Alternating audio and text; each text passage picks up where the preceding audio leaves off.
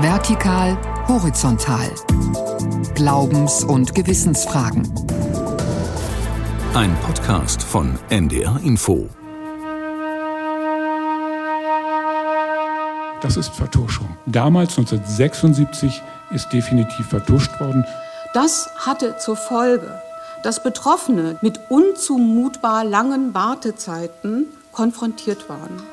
Insofern trägt das Landeskirchenamt die Verantwortung dafür, dass die Betroffenen im Zuge einer Beantragung der Anerkennung des Leids keine angemessene Unterstützung erhielten. Das sind neue Verletzungen, weil man sich nicht ernst genommen und abgewimmelt fühlt. Und das ist was, was ich kenne. Mein Vertrauen in die Aufarbeitungskommission, aber auch in die evangelische Landeskirche Hannovers ist für mich zerstört. Das ist total zerstört. Stimmen zu einem ganz besonderen Aufarbeitungsprozess waren das. Es geht um sexualisierte Gewalttaten eines ehemaligen evangelischen Diakons in einer Gemeinde in Ösede bei Osnabrück. Das ist ein Thema in dieser Folge von Vertikal Horizontal, dem Podcast zu Glaubens- und Gewissensfragen. Wir werfen aber auch noch mal einen Blick auf die sogenannte Forum-Studie. Das ist eine unabhängige bundesweite Untersuchung über Fälle sexualisierter Gewalt innerhalb der evangelischen Kirche und Diakonie zwischen 1946 und 2020, die vor rund fünf Wochen von Wissenschaftlerinnen und Wissenschaftlern in Hannover präsentiert worden war. Damals wurde von den Forschenden unter anderem Kritik an der Kirche laut, es habe eine deutliche zeitliche Verzögerung bei der Zulieferung von Daten aus Kirchenakten gegeben. Wir fragen deshalb auch nach mit unserem NDR-Kollegen Uwe Dai in der Braunschweigischen Landeskirche. Was wurde sich im Archiv eigentlich für die Forumsstudie genau angeschaut? Und wir möchten wissen, wie geht es weiter in der evangelischen Kirche? Hat die Forumstudie schon einschneidende Konsequenzen? Am Mikrofon sind heute Florian Breitmeier und Michael Hollenbach.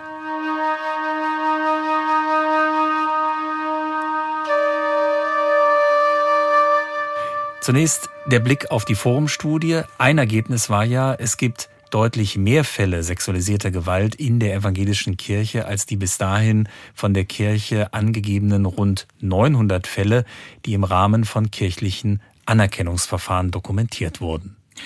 Die Forschenden des Forumverbundes gehen bundesweit von mindestens 2225 Betroffenen und 1259 mutmaßlichen Tätern aus. Allerdings war die Datenlage für die Erhebung recht dünn. Laut einer Hochrechnung vermuten die Forschenden mehr als 9000 von sexualisierter Gewalt betroffene Kinder und Jugendliche sowie rund 3500 mutmaßliche Täter. Das sind zunächst einmal abstrakte Zahlen, hinter denen sich aber konkretes tausendfaches Leid verbirgt. Leid, aber auch eklatante Versäumnisse, die dann im Konkreten sichtbar werden. Zum Beispiel in der Christus-König-Gemeinde im niedersächsischen Ösede bei Osnabrück. Dort war zunächst bekannt, dass ein Mädchen Mitte der 1970er Jahre schwere sexualisierte Gewalt erlitten hatte durch einen Diakon, der sich in der Ausbildung befand. Jetzt hat in dieser Woche eine unabhängige Aufarbeitungskommission in Hannover einen Bericht vorgelegt und festgestellt, es waren wesentlich mehr Fälle. Michael, wir waren ja beide bei der Vorstellung dieser Studie in Hannover dabei. Vielleicht fassen wir erst einmal die Ergebnisse zusammen. Ja, eine Betroffene hatte unter dem Pseudonym Lisa Meyer im Oktober 2021 im Rahmen einer Pressekonferenz öffentlich gemacht, dass sie 1974 als damals Elfjährige von diesem angehenden Diakon vergewaltigt worden war. Das war während einer Kinder- und Jugendfreizeit. Sie meldete diese Tat direkt einer ehrenamtlichen Betreuerin, aber diese verdonnerte das Kind dann zum Schweigen, es dürfe nichts darüber berichtet werden. Die Folge, das Verbrechen wurde kirchlicherseits jahrzehntelang totgeschwiegen. Bis der Fall eben 2021 öffentlich wurde, damals machte die betroffene Kirchengemeinde in Ösede auch bei der Landeskirche Druck und forderte eine unabhängige Aufarbeitung der Ereignisse. Und nun hat die von der Landeskirche berufene unabhängige Aufarbeitungskommission ihren 100 Seiten starken Bericht vorgelegt. Die Kommission hat dafür vor allem qualitative Interviews geführt und auch Akten studiert und dabei herausgefunden, es gab mindestens acht Kinder, die durch den Diakon sexuelle Übergriffe und Gewalt erlitten haben. Der Jurist Wolfgang Rosenbusch, Mitglied der Aufarbeitungskommission, rechnet sogar mit deutlich mehr Fällen, weil der 2018 verstorbene Beschuldigte bis in die 1980er Jahre hinein auch ehrenamtlich in einem Sportverein aktiv war. Wolfgang Rosenbusch sagte bei der Vorstellung der Studie, nachdem sich damals 1976 Eltern bei der Gemeindeleitung wegen sexualisierter Gewalt gemeldet hätten, wusste zumindest der damalige Pfarrer Bescheid. Aber es geschah nichts.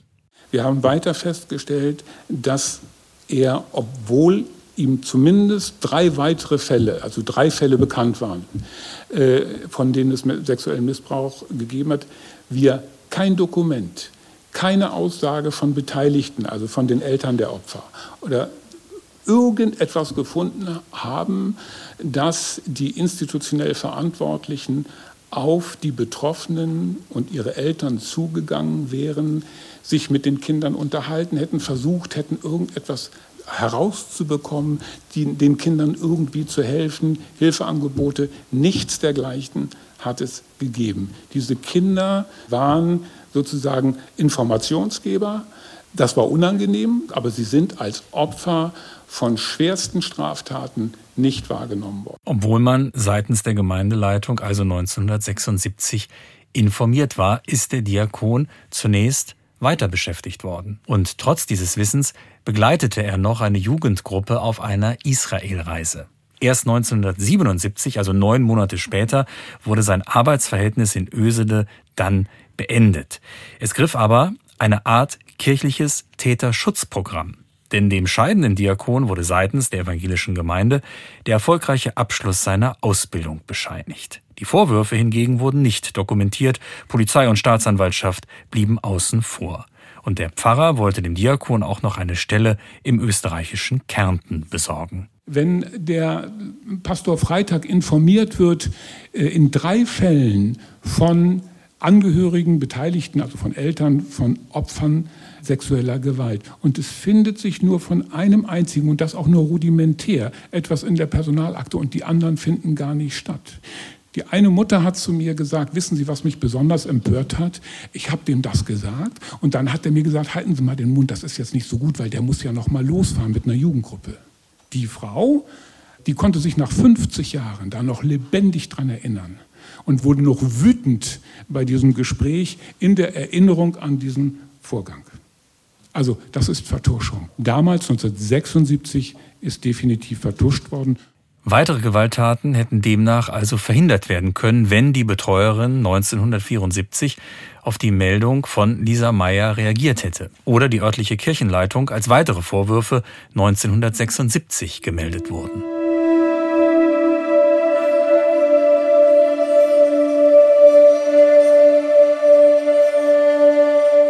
Rund 35 Jahre später, 2010, wandte sich Lisa Meyer nun als erwachsene Frau erneut an die Kirche. Sie meldete sich bei dem damaligen Landessuperintendenten in Osnabrück, Burkhard Krause. Und auch das Landeskirchenamt kannte daraufhin den Fall, doch auch dieser Hinweis auf die Taten blieb ohne Folgen. Ein schweres Versäumnis. Die Hamburger Professorin für soziale Arbeit, Christa Paul, hat für die Studie den Zeitraum von 2010 bis in die 2020er Jahre unter die Lupe genommen. Die Aufarbeitungskommission kommt deshalb zu dem Ergebnis, dass die Landeskirche Hannovers im Jahr 2010 die Aufarbeitung der sexualisierten Gewalt in Ösete hätte initiieren müssen. Und Christa Paul attestiert der Hannoverschen Landeskirche, dass diese das Thema sexualisierte Gewalt auch nach 2010 über ein Jahrzehnt lang vernachlässigt habe. Die Ansprechstelle für Betroffene, 2012 eingerichtet, sei fachlich jahrelang schlecht ausgestattet und personell überfordert gewesen. Man wusste von der Situation, handelte aber nicht. Das hatte zur Folge, dass Betroffene, die einen Antrag auf Anerkennung des Leids gestellt haben, mit unzumutbar langen Wartezeiten konfrontiert waren. Außerdem hatte die mangelhafte fachliche Ausbildung des Personals zur Folge, dass Betroffene nicht angemessen unterstützt wurden. Beide Aspekte dieser unzureichenden Ausstattung der Ansprechstelle waren dem Landeskirchenamt Hannover bekannt. Insofern trägt das Landeskirchenamt die Verantwortung dafür, dass die Betroffenen in den Jahren 2012 bis zum Sommer 2021 im Zuge einer Beantragung der Anerkennung des Leids keine angemessene Unterstützung erhielten. Noch 2021 wurde die lange Passivität der Institution kirchlicherseits damit zu begründen versucht, dass der Fall von Lisa Meyer strafrechtlich verjährt sei, der Beschuldigte ab 1977 nicht mehr im Dienst der Kirche gestanden habe und es die 2010 geltenden Handlungsgrundsätze der Landeskirche deshalb nicht hergegeben hätten, zwingend die Gemeinde in Ösede über die Vorwürfe zu informieren. Eine sehr formal juristische Argumentation und eine fatale Fehleinschätzung. Denn der Wille zur Aufarbeitung dürfe nicht davon abhängen, so sagte das Christa Paul, ob jemand noch in der Kirche beschäftigt sei. Und das Argument der juristischen Verjährung berge immer die Gefahr, dass nicht schonungslos aufgeklärt werde. Die Sozialwissenschaftlerin Christa Paul will zwar nicht so weit gehen zu sagen, dass die Landeskirche auch nach 2010 die Vorfälle in Ösede bewusst vertuscht habe, aber sie bescheinigt den Verantwortungsträgerinnen und Trägern Nachlässigkeit, Unsensibilität, Überforderung, aber auch, also es ist nicht gewissenhaft gearbeitet worden, es wurde nicht gründlich nachgedacht, es wurde irgendwie gemanagt und es wurde in dem Fall nicht so gehandelt, wie hätte gehandelt werden müssen auf dem Hintergrund des Wissensstandes, den es gab. Ralf Meister wurde im Herbst 2010 in Hannover zum Bischof der evangelisch-lutherischen Landeskirche Hannovers gewählt. Er nahm am Dienstag bei der Pressekonferenz den Bericht in Empfang. Den Inhalt kannte er vorher nicht. Er bedankte sich zunächst bei der Betroffenen Lisa Meyer. Dass ohne ihren Einsatz über viele Jahrzehnte es zu dieser Aufarbeitungskommission gar nicht gekommen wäre und die massiven, fortwährenden, wiederholenden Verletzungen und der Ausdruck der institutionellen Ignoranz nicht festgestellt worden wäre. Ein Dank, der bei der Betroffenen aber gar nicht gut ankam. Lisa Meyer nannte die Dankesworte später zynisch. Der Eindruck, der sich hier aufdrängt, das Thema sexualisierte Gewalt hat im Landeskirchenamt und auch bei Landesbischof Ralf Meister nicht höchste Priorität genossen. In der Studie wird auch das bischöfliche Verhalten im Missbrauchsfall Ösede in den Blick genommen. Dafür wurden verschiedene Interviews geführt, mit der Betroffenen, aber auch mit kirchlichen Mitarbeitenden von unterschiedlichen Sphären zwischen der Basis und der Leitung der Landeskirche ist in einem Interview auf Seite 62 der Studie die Rede. Der Bischof sitze, so wörtlich, auf seiner intellektuellen Wolke oder in seinem Elfenbeinturm. Es wird demnach ein stärkeres Engagement des Bischofs eingefordert, versehen mit dem Hinweis, dass das Thema sexualisierte Gewalt auch ein geistliches und nicht nur ein juristisches Thema sei. Und abschließend heißt es in dem entsprechenden Kapitel des Berichts der Aufarbeitungskommission auf Seite 64, ich zitiere das einmal, deutlich wird in den entsprechenden Textpassagen, dass die Beteiligung des Landesbischofs an der Aufarbeitung in den 2020er Jahren vermisst wurde. Die Abwesenheit des Landesbischofs wird dabei so eingeordnet, dass dieser seiner Verantwortung als Leiter der Landeskirche nicht umfänglich gerecht geworden sei. Bischof Ralf Meister will sich zu dem Bericht in einer Pressekonferenz am 15. März äußern. Die betroffene Lisa Meyer, deren Engagement ja die Aufarbeitung der unabhängigen Kommission in Gang gebracht hatte, die fand grundsätzlich auch anerkennende Worte für die Ergebnisse der Studie, kritisiert aber zugleich auch scharf, dass sie selbst nur unzureichend an der Aufarbeitung beteiligt worden sei. Ich persönlich erlebe, dass es immer ganz vollmundig propagiert wird, Betroffenenpartizipation. Das ist ja auch so ein Schlagwort geworden, finde ich. Und wenn es dann aber darauf ankommt oder kritisch werden könnte, dann ist davon eben keine Rede mehr. Vor allem habe sie sich übergangen gefühlt, als die Landeskirche im Rahmen der Aufarbeitung persönliche Daten von ihr, wie zum Beispiel Mails, an die Aufarbeitungskommission weitergeleitet hatte. Ihr Fazit und das ist das, was meine große Frustration ausmacht und wo ich mich auch wieder retraumatisiert fühle, wo ich wieder Ohnmachts- und Hilflosigkeitsgefühle erlebe.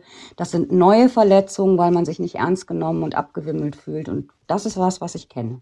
Mein Vertrauen in die Aufarbeitungskommission, aber auch in die evangelische Landeskirche Hannovers ist für mich zerstört. Das ist total zerstört.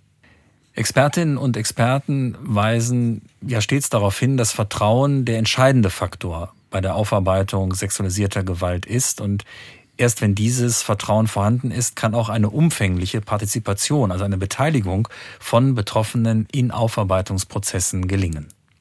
Und da ist Lisa Meyer, wie sie sagt, enttäuscht worden. Also weil zum Beispiel ohne vorherige Frage, ob das für sie in Ordnung sei, sensible Daten wie Mails ungefragt für die Aufarbeitung benutzt wurden.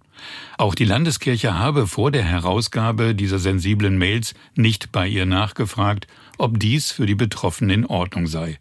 Ein Vorwurf also in Richtung Kirche und Aufarbeitungskommission. Ein Punkt, den Christa Paul von der Aufarbeitungskommission auf Nachfrage bei der Pressekonferenz selbstkritisch bewertet hat. Sie werde das beim nächsten Mal sicher anders machen und nachfragen, erklärte sie. Die Hannoversche Landeskirche will sich, wie gesagt, nach der Veröffentlichung der Studie voraussichtlich Mitte März im Rahmen einer eigenen Pressekonferenz zu dem Fall Ösede und dieser Kritik äußern.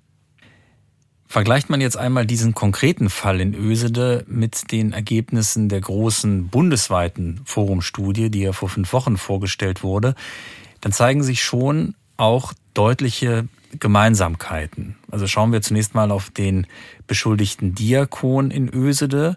Der war in den 70er Jahren auch verheiratet. Und das war ja ein Befund auch der Forumstudie, dass viele beschuldigte Pfarrpersonen auch verheiratet waren, als sie Taten begingen. Und das ist ja auch ein wichtiger Punkt, hinter dem sich ja oft die protestantische Kirche versteckt hatte.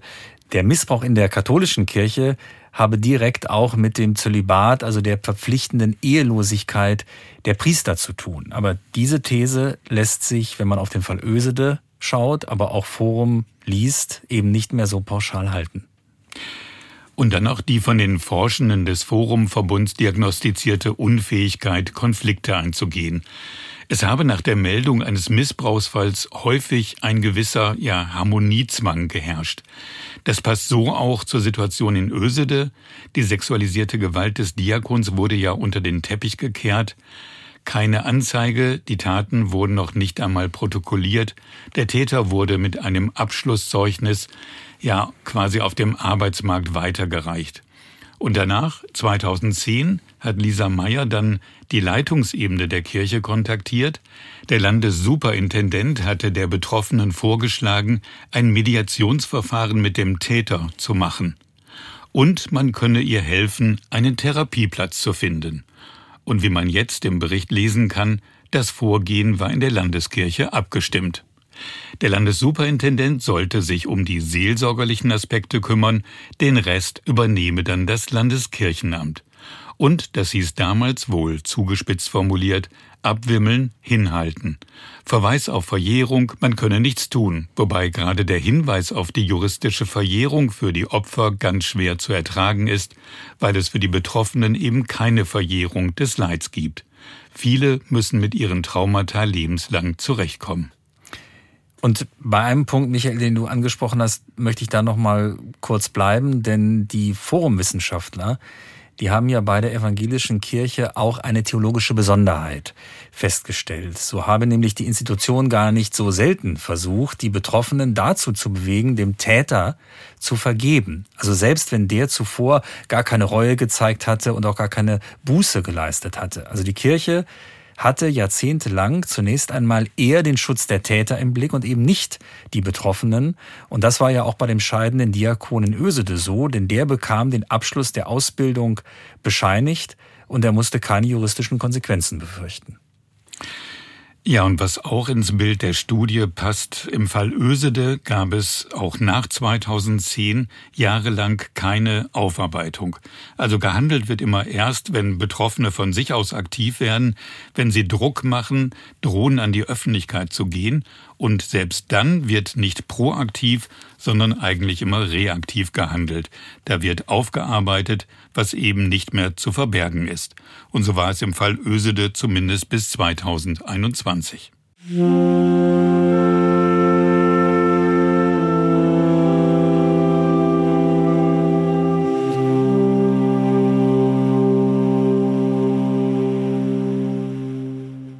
wollen wir noch mal auf die Forumstudie schauen, eine massive Kritik der Forschenden bei der Präsentation der Untersuchung, anstatt einer zunächst vertraglich vereinbarten Personalaktenanalyse ausgewählter Landeskirchen, das sollte im Rahmen der laufenden Studie dann näher bestimmt werden, hätte dann aber eine Zeitverzögerung im ersten Abschnitt des Teilprojektes dazu geführt, dass am Ende die Landeskirchen keine Personal, sondern nur eine Disziplinaraktenanalyse durchführten.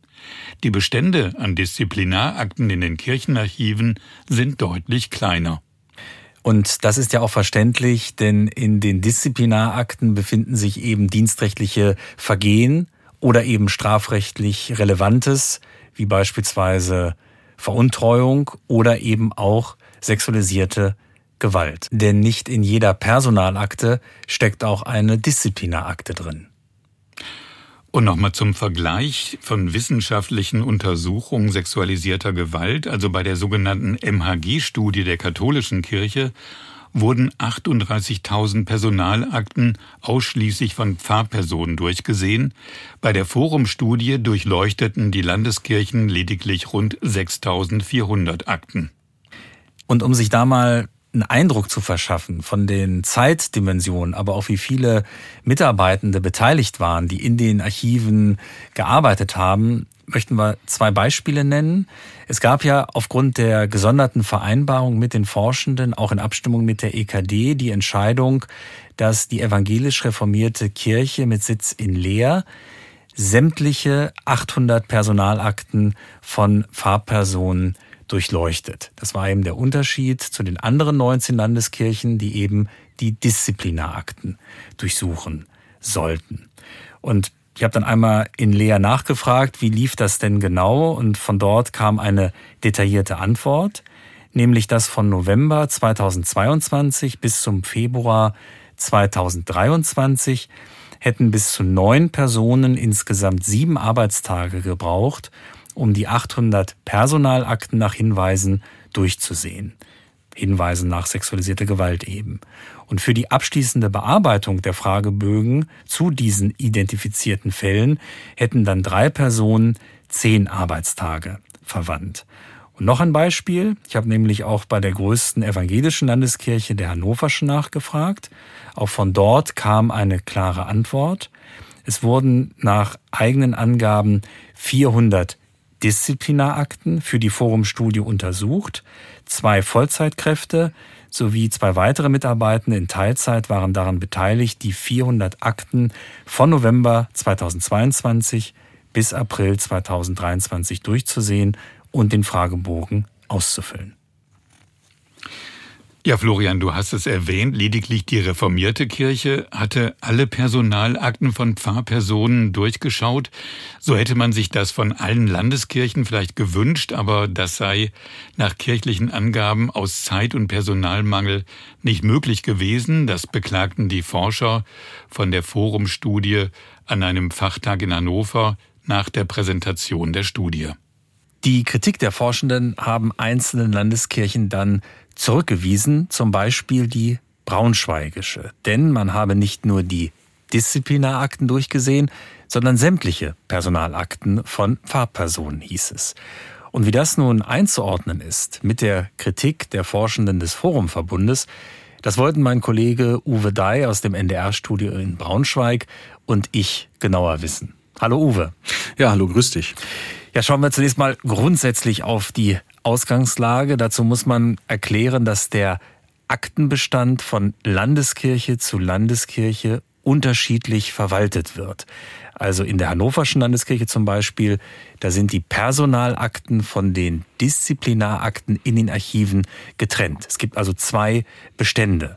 Und eine Durchsicht von Disziplinarakten, wie von den Forschenden ja gefordert, kann also direkt erfolgen. Anders aber ist das in Braunschweig, denn dort sind Disziplinarverfahren Teil der Personalakte. Es gibt also keine Trennung. Ja, und das ist ja genau das Wichtige an der ganzen Angelegenheit. Wer also in Braunschweig Fälle oder Hinweise auf Missbrauch in Disziplinarakten finden will, muss dafür erstmal die Personalakte aufmachen, um dann zu schauen, ob dort eine Disziplinarakte drin ist. Das heißt, jede Personalakte muss in die Hand genommen und durchgesehen werden. Und so verfuhr nach eigenen Angaben auch die Landeskirche Braunschweig. Nun stellt sich aber die Frage, ist das überhaupt im Sinne der externen Forscher gewesen? Ja, der Wissenschaftler Harald Dresing, der maßgeblich das Teilprojekt E der Forumsstudie verantwortet hat, der weist nun seinerseits ganz grundsätzlich darauf hin, dass diese Praxis noch keine Personalaktenanalyse sei. Diese Analyse habe nämlich nach einer gesonderten Vereinbarung eben nur mit einer Landeskirche stattgefunden. Wir wissen mittlerweile, es war die evangelisch reformierte Kirche mit Sitz in Leer, die also alle Personalakten von Fahrpersonen nach einem klaren Fragenkatalog durchgearbeitet hat. Was geschah denn nun aber bei der Aktenanalyse der Braunschweigischen Landeskirche, so dass von dort auch Widerspruch an der Kritik der Forschenden kam. Wir sind, Uwe, gemeinsam ins Landeskirchenamt der Braunschweigischen Landeskirche nach Wolfenbüttel gefahren. Ja, genau. Vor dem Termin in Wolfenbüttel hatten wir recherchiert, dass in der Braunschweigischen Landeskirche neben acht bekannten Fällen aus Anerkennungsverfahren im Landeskirchlichen Archiv 15 weitere Fälle auftauchten, die der Forumstudie auch gemeldet wurden.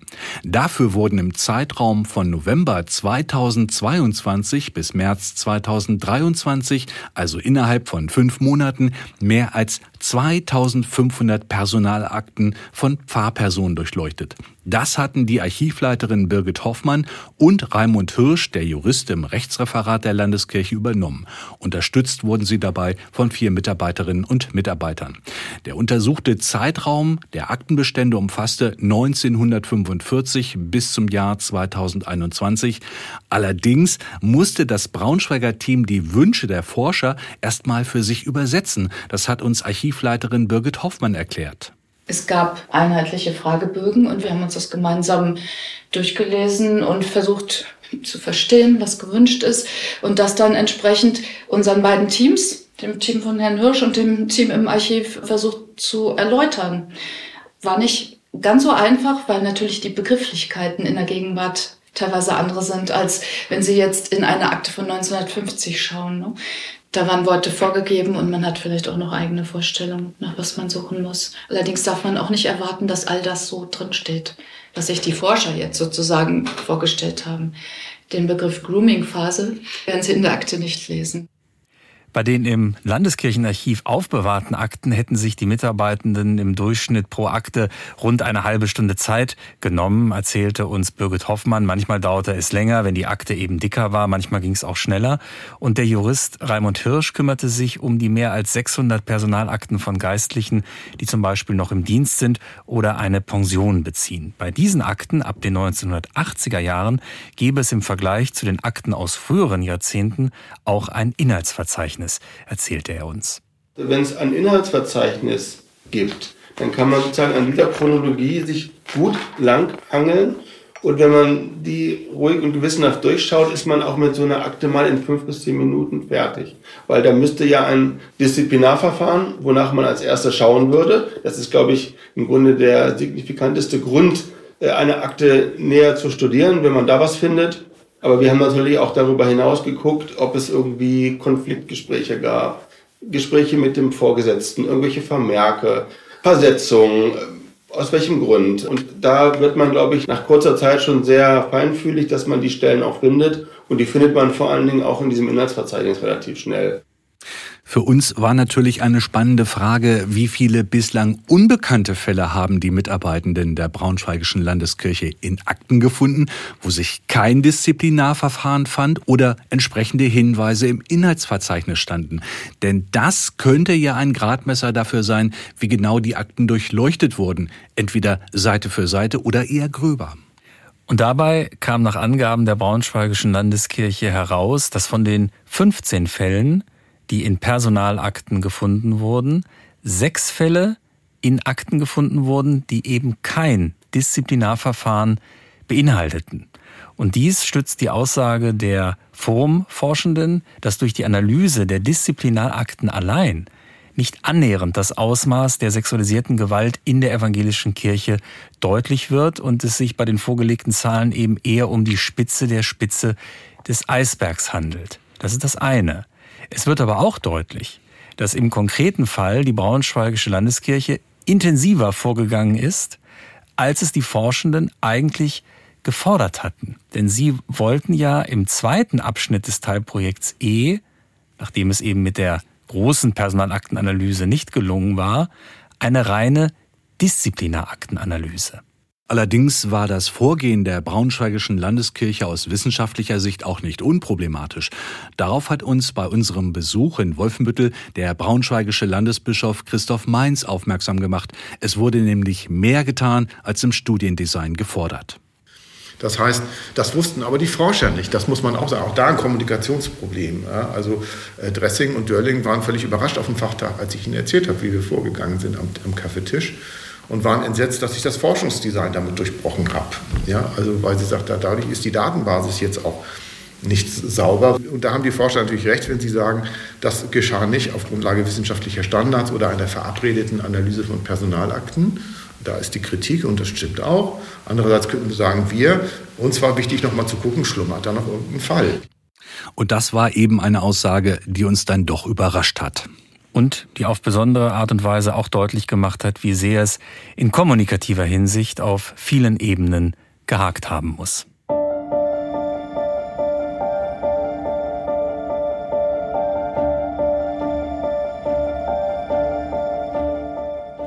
Rund fünf Wochen sind nun vergangen, seitdem in Hannover die Forumstudie zu Ausmaß und Ursachen sexualisierter Gewalt in der evangelischen Kirche erschienen ist. Was ist seitdem passiert? Und vor allem, was muss in den kommenden Monaten noch passieren? Darüber haben wir mit Nancy Jans gesprochen. Nancy Jans hat als junge Frau in einer diakonischen Einrichtung in Niedersachsen selbst sexualisierte Gewalt durch einen Jugendpastor erfahren. Sie arbeitet heute als Heilpraktikerin für Psychotherapie und ist auch für die bremisch-evangelische Kirche tätig. Und sie ist Sprecherin der Betroffenenvertretung im Beteiligungsforum Sexualisierte Gewalt in der EKD der evangelischen Kirche in Deutschland. Frau Jans, etwas irritierend war für mich, dass es nach den Ergebnissen der Forumstudie eigentlich keinen lauten Aufschrei innerhalb des Protestantismus gab. Also es gab Betroffenheitserklärungen und Entschuldigungsgesten der leitenden Geistlichen. Ja, aber von der Basis aus den Verbänden hört man doch wenig. Also hat man ohnehin mit diesen katastrophalen Ergebnissen gerechnet oder ist den meisten das Thema vielleicht nicht so wichtig? Oder ist es dieses Harmoniebedürfnis, das die Forschenden ja auch den Protestanten bescheinigt haben? Tatsächlich, da gebe ich Ihnen recht. Es gab wenig Aufschrei, Medienberichte auf Social Media schon doch noch mal etwas eher. Aber in den großen Presseerklärungen hat man sich einfach doch sehr viel mit Zahlen aufgehalten oder Erklärungen, warum welche Zahlen vielleicht doch geliefert worden sind. Aber mit den Handlungsempfehlungen habe ich so das Gefühl, wird sich gerade an der Basis erst auseinandergesetzt. Jetzt war das ja ein großes Thema. Bleiben wir mal bei diesem Aspekt mit der Analyse der Disziplinarakten, auch der Personalakten. Gab ja auch Vorwürfe der Forschenden an die Landeskirchen. Man habe nicht so das geliefert, was man sich ursprünglich eigentlich erhofft. Sie wussten auch nichts von diesem Streit um Personalakten oder dann einen Wechsel hin zu den Disziplinarakten, die ausgewertet werden sollten. Also ich war darüber nicht informiert. Dieses Studiendesign ist dann im Forschungsverbund und äh, mit dem Verbundbeirat geregelt worden. Wir hatten davon keine Kenntnis, was eben auch daran liegt, äh, und das ist eben Teil dieser unabhängigen Aufarbeitungsstudie, ähm, dass der Forschungsverbund entschieden hat, wie es weitergeht. Also wir als Beteiligungsforum wussten davon nichts. Sie sagen das ja auch in einem Interview mit der Evangelischen Zeitung wenige Tage vor der Vorstellung der Forumstudie, wo Sie sagen, Sie gehen davon aus, dass alle Personalakten gesichtet werden, auch von vor 30, 40, 50 Jahren. Hat Sie das irritiert, dass Sie beim Beteiligungsforum, ist ja ein Ort, in dem auch ja, um solche Fragen gerungen wird, Sie dann nicht davon informiert wurden seitens der Kirche, dass man jetzt bei der Analyse auf die Disziplinarakten geht? Also tatsächlich von Seiten der Kirche, das wäre jetzt so allgemein. Also das Design ist ja sozusagen von den Forschenden verändert worden und die haben keine Abfragen in den Landeskirchen gemacht, wo ist jetzt Stand der Dinge. Ich kann es einfach nur bei mir für die bremische evangelische Kirche sagen, wo ich ja eben selber auch arbeite. Da habe ich mitbekommen, wie viel Aufwand und Personalressource einfach in die Sichtung von Personal- und Disziplinarakten reingesetzt wurde. Und von daher bin ich davon auch ausgegangen, dass das in allen anderen Landeskirchen genauso geschieht. Und natürlich hat es mich überrascht, dass dann eben doch nicht genügend Aktenmaterial zur Verfügung stand, um das dementsprechend auszuwerten.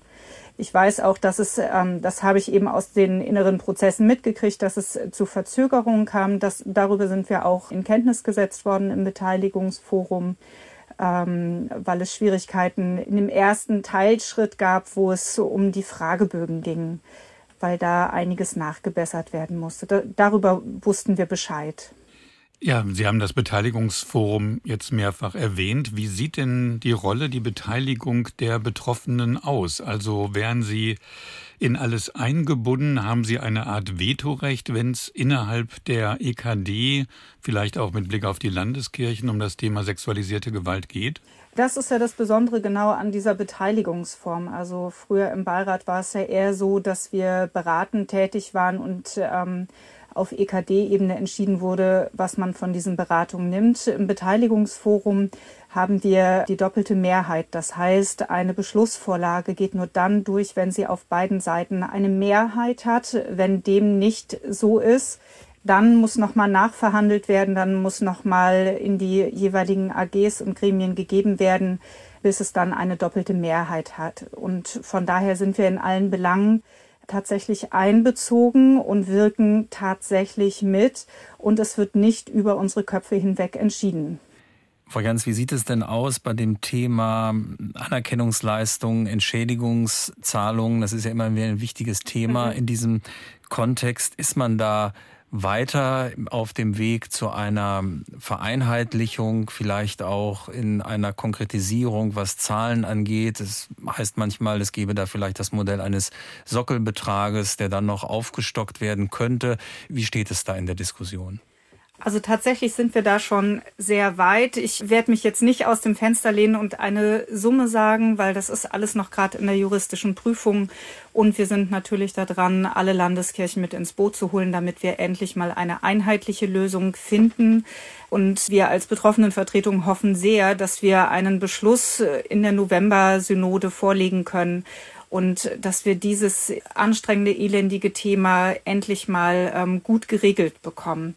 Mittlerweile wird ja in Nordrhein-Westfalen eine Aufarbeitungskommission gegründet. Wie weit ist man denn da im Norden? Also der ja, ich sag mal, Verbund Nordost, der umfasst ja die, die Nordkirche und die EGBO in Berlin und Brandenburg. Mhm. Und im Verband Nordwest gehören ja die Kirchen und diakonischen Werke aus Niedersachsen, die bremische sowie die reformierte Kirche an. Dann kommen eben noch diakonische Verbände dazu. Mhm. Kann das denn dann mit der Aufarbeitung gelingen bei so einer großen Zahl von Kirchen und Verbänden? Also tatsächlich ist es so, dass wir über die gemeinsame Erklärung mittlerweile neun Verbünde haben, was wir mit der UBSKM ja lange drum gerungen haben, wie können wir das regional so gut aufsetzen, dass Erreichbarkeiten ermöglicht werden und sind eben auf diese neuen Verbünde gekommen. Und ähm, die Einsetzung der regionalen unabhängigen Aufarbeitungskommission soll ja innerhalb der nächsten 15 Monate geschehen. Für die Konföderation Bremen-Niedersachsen kann ich sagen, dass wir jetzt gerade dabei sind. Die Geschäftsleitung ist ausgeschrieben und das passiert gerade in den anderen Verbünden auch. Die sogenannten betroffenen Foren werden überall jetzt schon geplant. Und ich hoffe einfach sehr, dass wir im nächsten Frühjahr überall schon mit den regionalen Aufarbeitungskommissionen starten können. Frau Jans, Ihr Fall der erlittenen sexualisierten Gewalt ist ja auch in der Hannoverschen Landeskirche verortet. Und jetzt wurde ja in dieser Woche eine Studie zu einem Missbrauchsfall in Ösede vorgestellt, wo aber anhand dieses konkreten Falls ja sehr schwere Versäumnisse des Landeskirchenamtes in Hannover, aber auch eine unentschiedene Haltung des Landesbischofs in der Studie kritisiert und angemahnt wird. Wie bewerten Sie das, was da jetzt jüngst über die Hannoversche Landeskirche geurteilt wurde in dieser Studie. Deckt sich das mit Ihren Erfahrungen, die Sie gemacht haben? Also an vielen Stellen kann ich sagen, ja, ich habe da ähnliches erfahren. Also in der Studie selber wird ja über die katastrophalen Zustände sozusagen von Zuständigkeit oder Nichtzuständigkeit von erfahrenen Personal oder eben nicht erfahren berichtet und all das, dieses Chaos, diese Unverbindlichkeit, die Intransparenz, All das habe ich tatsächlich auch in der ähm, Hannoverschen Landeskirche bei der Meldung meines Falls erfahren. Auch dieses immer wieder nachbohren, immer wieder nachhaken, wo ist jetzt Stand der Ermittlung, wie ist Stand der Dinge.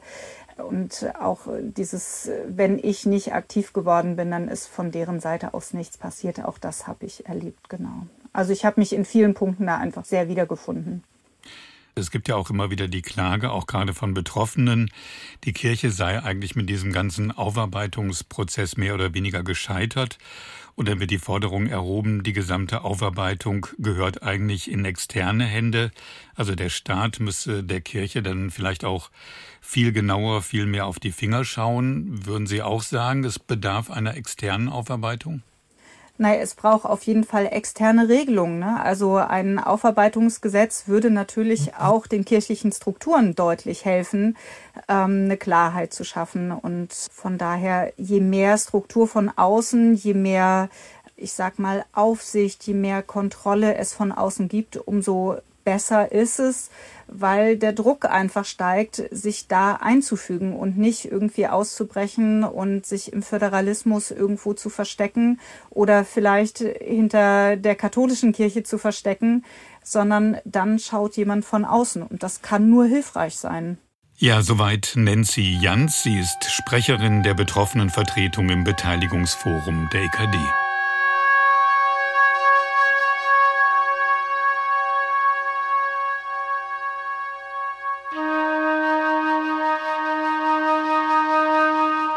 Das war eine Folge mit vielen Stimmen, mit vielen Zahlen, auch mal genauen Einblicken in Abläufe und Prozesse.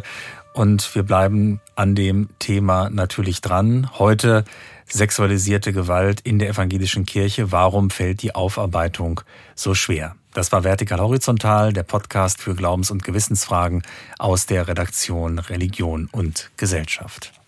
Für Fragen, Anregungen, Kritik gibt es wie immer eine Adresse vertikalhorizontal.ndr.de. Diesen Podcast kann man auch abonnieren. Man findet ihn zum Beispiel unter ndr.de-info oder auch in der ARD Audiothek. Am Mikrofon sagen Dankeschön fürs Zuhören und mit dabei sein Florian Breitmeier und Michael Hollenbach. Tschüss. Tschüss.